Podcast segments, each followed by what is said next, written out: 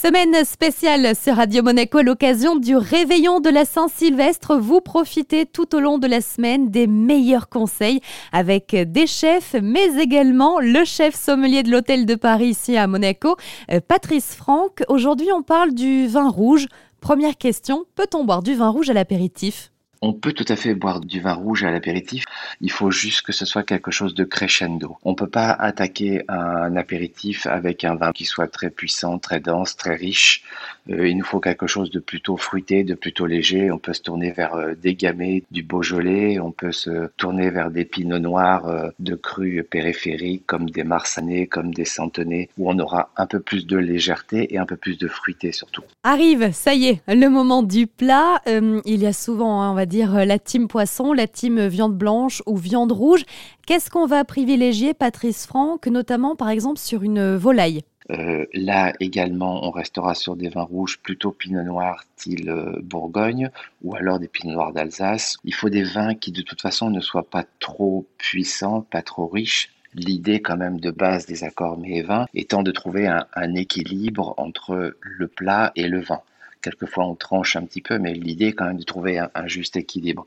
Donc, sur des poissons, effectivement, il ne faut pas des vins qui soient trop puissants et trop riches. Après, quand on attaque la partie euh, viande, que ce soit euh, viande rouge, ou là après, on peut effectivement rentrer dans une catégorie de vins où on aura beaucoup plus de puissance, beaucoup plus de texture, beaucoup plus de matière.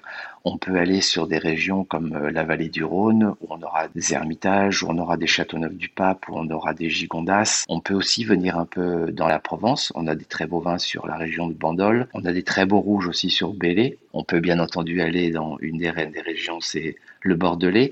Le tout étant sur Bordeaux de pouvoir assortir avec des millésimes qui sont prêts. Donc ça veut dire qu'aujourd'hui, il faudrait pouvoir boire 2007-2009, qui sont les deux millésimes les plus à l'apogée aujourd'hui à Bordeaux. On passe maintenant au fromage, Patrice. Est-ce que l'on peut boire du vin rouge avec le fromage?